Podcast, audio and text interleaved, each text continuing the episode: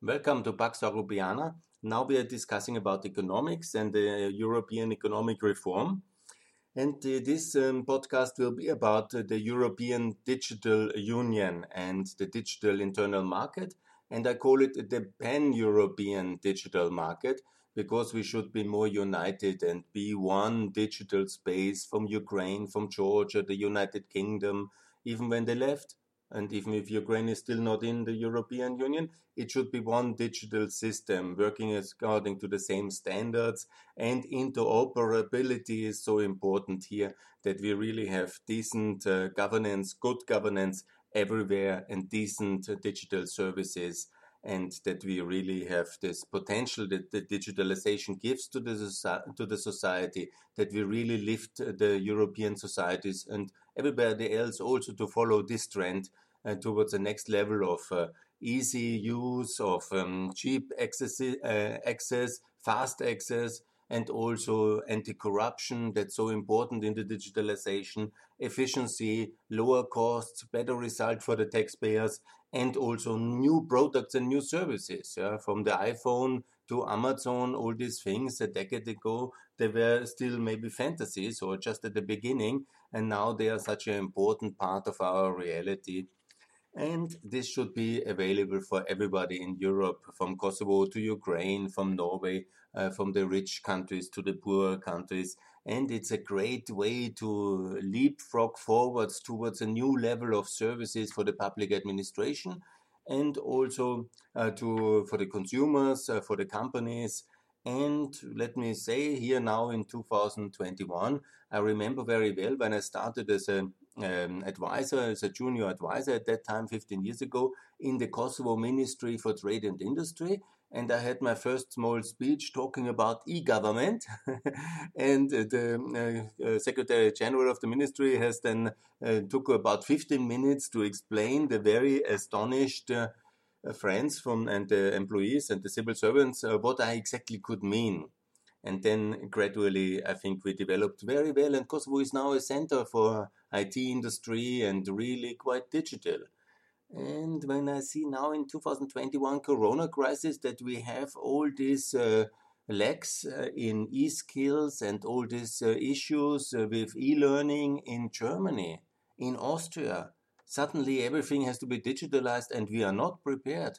Because in Europe and especially in Austria and Germany and Central Europe in the richer countries we tend to do everything like it was in the past. And we think that's exactly the good way I have no idea why we derive this arrogance that we think that our way or the way we do it principally in all aspects is such a good thing. I don't know which part of our history uh, makes us so arrogant, but it's somewhere deep rooted that we think as we have done it in the past, we should do it in the future. I don't think so. And especially in the digitalization now in this crisis, it's really very hurting this kind of arrogance. And we're making progress but the progress compared to other regions in the world is really very limited. Again, I talked already about public services a lot, about the digital cadastre um, of Macedonia. It is more transparent, more accurate, uh, more fantastic services online than we have it in Austria and Germany in the field of land register and in some other countries. And they are improving it daily. So why can we not have similar fantastic uh, digital land registration services? I cannot understand it. Or when it comes to the uh, public uh, administration reform, so many things can be done online and digitally in Austria, which cannot be done in Germany.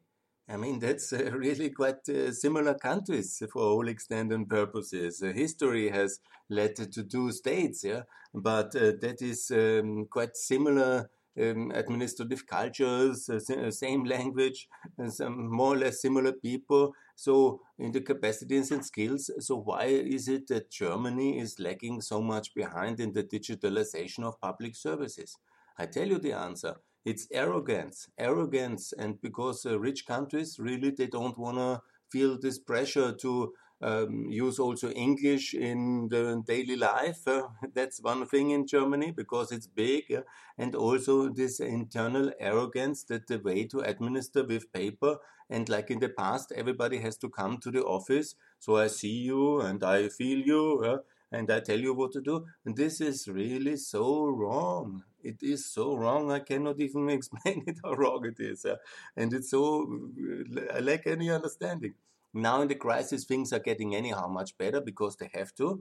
But given that uh, when you see, for example, the digitalization of municipalities, what is really happening in Bosnia, in uh, Serbia, in uh, Macedonia is often much better than uh, the digitalization of services in the municipalities in Germany.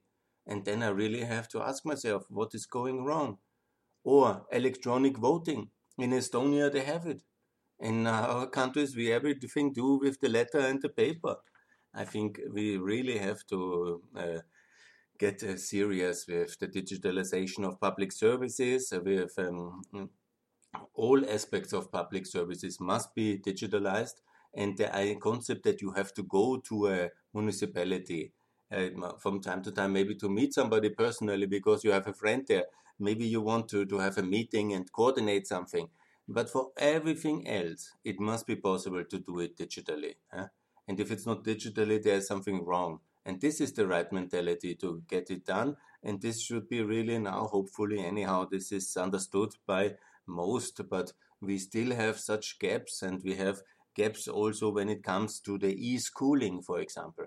I cannot understand why not each single um, school class is also recorded on video and put on YouTube. It's totally fine. Who really is interested? Only the people who participate. The capacities are there by the private sector put a small um, any iphone can do that today every school uh, child has an iphone today mostly uh, or some other kind of uh, digital smartphone no matter and they can use it and then they send it uh, in and then we know what the teacher says a lot of teachers talk about the private life or do some other kind of non-related stuff or come late yeah is taxpayers are not happy with that and uh, put it in the internet everybody should be, if he is performing public services, also be on YouTube. It's a repetitive uh, thing. He anyhow has to teach what is in the, or she, what is in the curriculum. So please, yeah, I cannot understand. We always come with data and privacy protection. Yes, you know, what the private life of the teacher is has nothing to do in a school, yeah? So don't tell it in the school time. Go out and uh, please put it in the YouTube, huh? it's totally fine for me. And no, nothing of the private life of the teacher should be in that. But everything he is doing in a classroom, it's a public classroom. It's not a hobby. It's not a private enterprise. it's not his SME. He's teaching in the name of the state. Same for the universities, obviously. Same for all education. And then we also have better educational results, yeah? Because uh, the children should anyhow learn digital and then they can also see with their parents in the afternoon what exactly the teacher was explaining. And it will be a gigantic pool of knowledge forever in YouTube.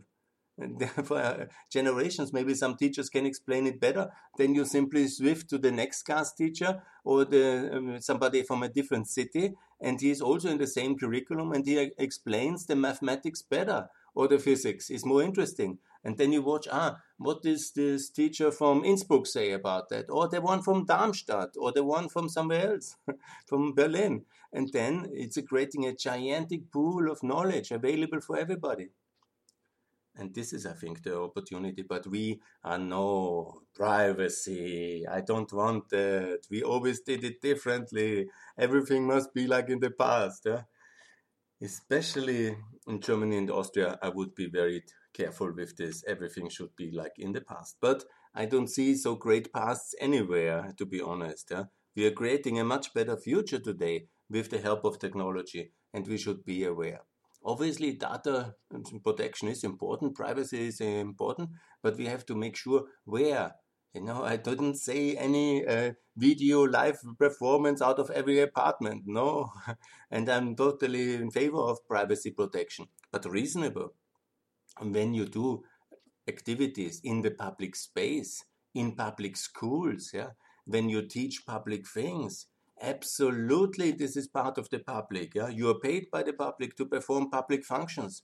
Also, I'm in favor of video surveillance in public sp uh, spaces. It's not your private hobby to destroy park benches or uh, to do vandalism. No, no, no, no, no. It's not your private activity to be unsupervised in the in the roads and in the pub, uh, public places. Absolutely, it must be supervised. When you do something wrong, you will be punished. When you do everything okay, nobody will care to even see it. And this is not a supervision state, this is the state of law. this is the state where the ones who do something wrong, they cannot hide in anonymity.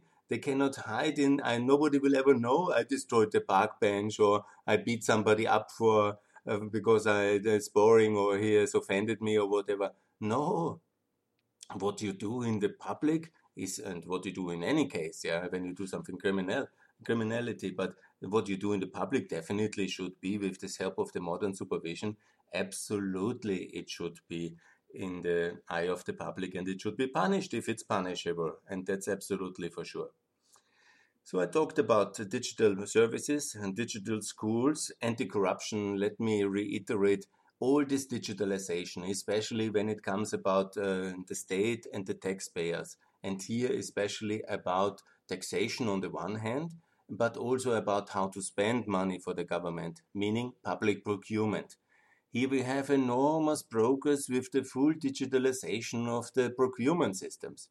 And I cannot understand that there is still paper trails and all these things. This must be all fully digitalized and transparency must be prevailing. And we have to really ensure that uh, success stories like in Ukraine, public procurement, this ProZorro, pro transparency initiative of this uh, a great. Um, uh, it was awarded by the UN as one of the best e-government projects in some years ago, two three years ago. It is really that's exactly the standard.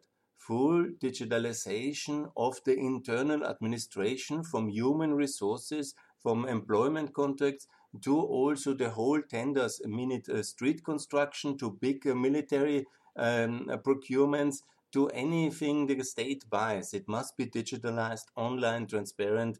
The processes behind it must be also digitalized. And it should be clear ultimately who is doing then the decision on what criteria, and this must also be digitalized and reported to. I know that many people will say, oh, that's the end of efficient corruption. But that's the idea. That's exactly the idea. Yes, e skills. The EU had several years ago a really good initiative to promote the idea of e-skills, digital skills. Once a year in March, there was this Digital Skills Week, uh, e-skills weeks. Yeah, that's still very important. We see it now. Now they have stopped in 2019. The scene, everybody knows the computer. I don't have the impression that the teachers did know the computer so well, really, and that the whole concept of our digital uh, society is not really so uh, undermined, uh, so underlined by great digital skills. And even I, I learned many new things now into this crisis. So we do have to ensure that uh, systematic learning of digital skills in schools, universities is part of the curricula, and the whole society should learn it. Everybody has to uh, knows anyhow how to use a smartphone, and you know if not, then also to maybe assist and teach. Yeah? but we have to make sure that also the institutions really use it and really uh, work in that direction. It also leads to the Industry 4.0, the digitalization in the work process, in the manufacturing, in the industry. Yeah? It's something which is quite progressed already, but when I was five, six years there, everybody was talking about Industry 4.0 and the Internet of Things. You know, I don't see so much of this progress here. And it's when it's always described as a danger, and the danger, the loss of jobs, this fear that everything will go down and everything will be taken over by robots. Yeah? I that's an interesting fantasy for fantasy, um, but uh, for um, stories and for television. Yeah, it is really important uh, to uh, see that there will be new jobs developing. But we have to increase the skills. We have to positively uh, tell people that this is uh, an important skill of the future and this needs to be learned. It's also the speed of the internet. Recently on YouTube, I have actually a little bit of a, a, mistake because I published from 2016 figures and then I was uh, rebooked on that and then I um, took more research and it was about the speed of the internet. Yeah? and we have made actually significantly progress in the last four years to 2020.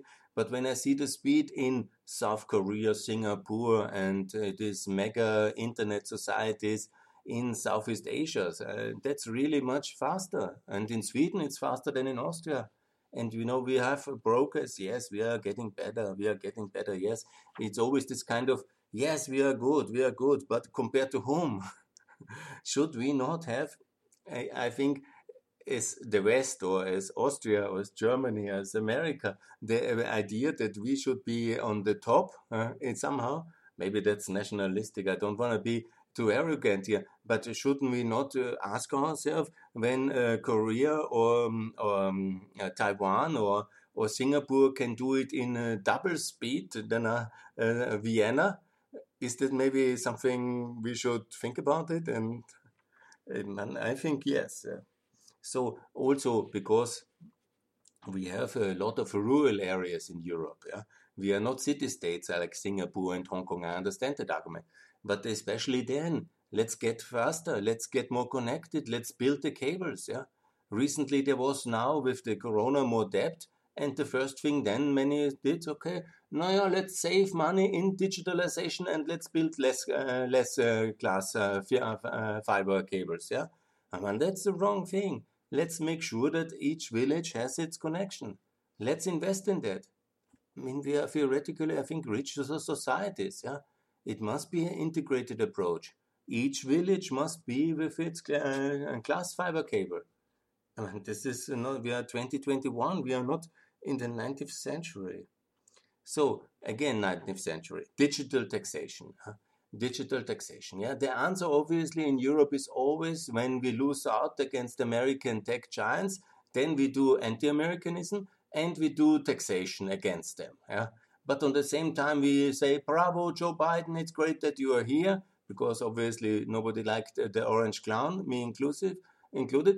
But we are not ready then to somehow say, yes, we have to come uh, to a common solution with America about taxation of internet companies, of these big uh, uh, tech giants, and we will not use this kind of success uh, for envy, anti Americanism, exploiting negative feelings, and uh, do some populist jingoism, digital tax against Amazon, because Amazon destroys the local economy and we need our Amazon. And then we do all this kind of uh, dodgy, very expensive projects to find a new Amazon. And then it doesn't, you know, it's anyhow meant to fail. And we are just uh, somehow uh, making the mood with the transatlantic market much worse. Because how great it would be if I could uh, just order everything on Amazon, which also is uh, available at the American prices for American consumers how much better, how much richer we would all be if we would have one transatlantic digital market. Yeah? And you can do, uh, you order everything from China and they bring it now. I really cannot understand some of our policies. It's confusing. It's full of prejudice and kind of negative narratives. Yeah? But one thing is sure, we can tax something and then we tax, we make minimal revenues on the digital tax. It's minimal compared to all the other big tax uh, sectors. And then we destroy our very important relation. We don't destroy it, but we harm our relation with America whenever, when we would do a free trade agreement and also have a digital market with America, we would be all much richer. our uh, products would also be on the American market much more successful. I cannot understand our thinking. Yes, let's come to the IT industry. I mentioned already this big uh, populism against big tech, which uh, the extreme right is now bringing, and the left was always against big companies. And now the Europeans are all feeling in this kind of underdog situation against Amazon, Facebook, and so on and so on. And that's uh, kind of a popular thing now, and uh, that's of course very unfortunate. We should have a reasonable approach to that when there is uh, revenues and it is also serious, then we find a common corporate tax solution for the profits uh, derived together with our American friends. They are also interested to tax their companies, and then it has to be in a dialogue with America as part of the free trade agreement. We also should make sure that our IT industry doesn't have uh, the feeling it's depending only on us uh, reducing American IT companies, but Let's support the IT industry. Let's make sure we also have good market size in Europe that they can also develop successfully. And let's uh, support obviously our IT industry, but not by protectionist measures, but by digitalization of our services. Yeah? and of the public uh, information which they need, yeah, from the geo information, from all this uh, kind of public-private partnerships in digital government, which is so important for the companies then to have access to this data and to provide great services. And there will be many, many successful European IT companies, and in fact, they are as well. And we should not harm them by hammering two, three big ones in America wherever, you know, when there is anti-competitive behavior, the EU Commission is right to make sure that there is fines. I support that very much. Yeah. But the bigger issue for me personally is the um, uh, cyber defense, which is so important. Also, digitalization depends also on IT security. And we recently lost all our battles with the Russian secret services.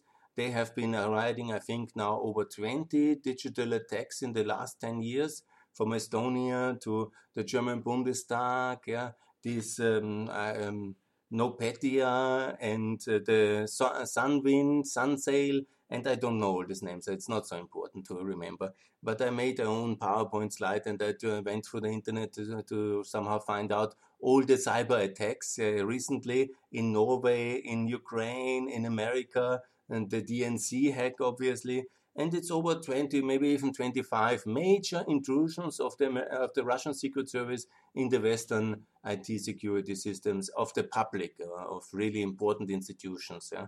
And this is a crime, and you know, but it's also a question: Why are we so useless? Don't we have any kind of cyber defense? Are we not? Are we somehow outperformed by the Russians, or is it just that the politicians have not taken that serious enough and have not invested enough. I'm sure we have also cap capable people uh, who know how to defend our IT systems. And if they are not, then they have to be trained or replaced. Or, um, uh, but I think it's our politicians who don't take this very seriously, and that has to change. I think, yeah. but it will. I'm confident. Let me also mention about uh, the issue of dig digital payment because in old terms also there must be digital payment. This is my favorite topic since 15 years. I run through Southeastern Europe and I tell about digital payments. Yeah? And of course, you know, there is great progress. Ukraine actually is much more digitalized in its payment infrastructure than uh, Austria. People have all these uh, Apple uh, Pay systems, yeah? and um, uh, um, with their credit cards, it works very fine. In Austria, this is rarely used uh, still. Huh? So this is also a sign of the success of the new technology. If you really embrace it, you can leapfrog also older economies, richer economies. By far, Ukraine is just one sixth of our economic uh, output per capita, but they have better digital services already. And when it comes also, at least in the payments area, but also in other areas. So digital payment is really important also to reduce uh, informality, reduce corruption, because if money is registered and digitalized in a sense in the process of the economic circle, it always has to be documented when it has to be taken out in order to bribe officials. When it's cash, you just do cash, give it over there in an envelope, and the thing is done. Yeah. So that's the problem of cash payments. So in an open, transparent societies, again with low taxes as an offer to the taxpayers, but with fair consensus, everything should be digitalized in the payment. Maybe not everything. I'm totally in favor to keep uh, to keep uh, cash uh, as an uh, alternative uh, for some transactions. Maybe yes, and uh, not everything needs to be in the books. I understand that as well. But you know, but in principle, every retail company that's you know you should why what difference it does make yeah and we have now in the crisis, now Corona anyhow made big progress on this digitalization of payment. Yeah. But given the, where other countries are, in China, I saw a reportage. They even can do it uh, just with uh, facial recognition now, the payment. Yeah, okay, then everybody will get really excited about data protection but it's your choice if you buy there and you can also use other methods. It's maybe very practical and it's just one of the many signs where we are so anti-technology, anti-progress, anti-digitalization that we are anti-progress ultimately and then we are anti-growth and then we say, oh, the future, we don't need growth anymore, we just need everything green. don't get me started on that because it's really so bad. Yeah, economic growth is good for everybody. It's also good for the environment. Yeah, because richer economies take uh, more care for the environment, and we are not exploiting the environment. We are using the natural resources for the benefit of all. And it's not only that the ultimate aim is to live in jungles and in some kind of um, whatever natural habitat of the past. The past was in general quite terrible, very brutal, and very hard to live. Yeah, and there was no kind of golden past ever available anywhere. Never forget that, please. Yeah.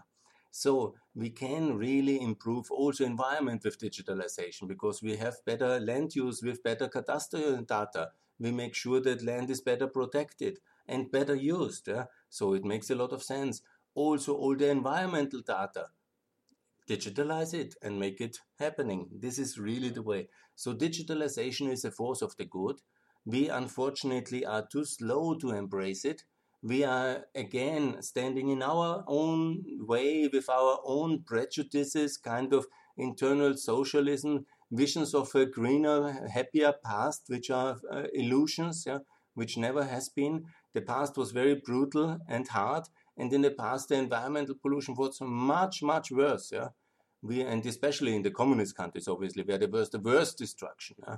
One of my favorite topic I will talk in the next podcast about energy. When you see all the disasters which the Soviet Union has left, especially in Eastern Europe, much has to be cleaned up now by the European Union and the new member states, and the same will be left by Putin's Russia over for the West to clean up, and for the Russians it will be a big disaster. It is a big disaster over there. Anyhow, that's so far for digitalization. I think it's a force of the good. We can embrace it, we should embrace it, we should be much faster, much better in that one, and it will transform our societies to even higher levels of prosperity and welfare, and that's very positive. So, yes to digitalization, but include Ukraine, include the Balkans, make sure we have one big pan European digital market, and it's a force of good and for good governance. And so, please support it wherever you can. Thanks a lot.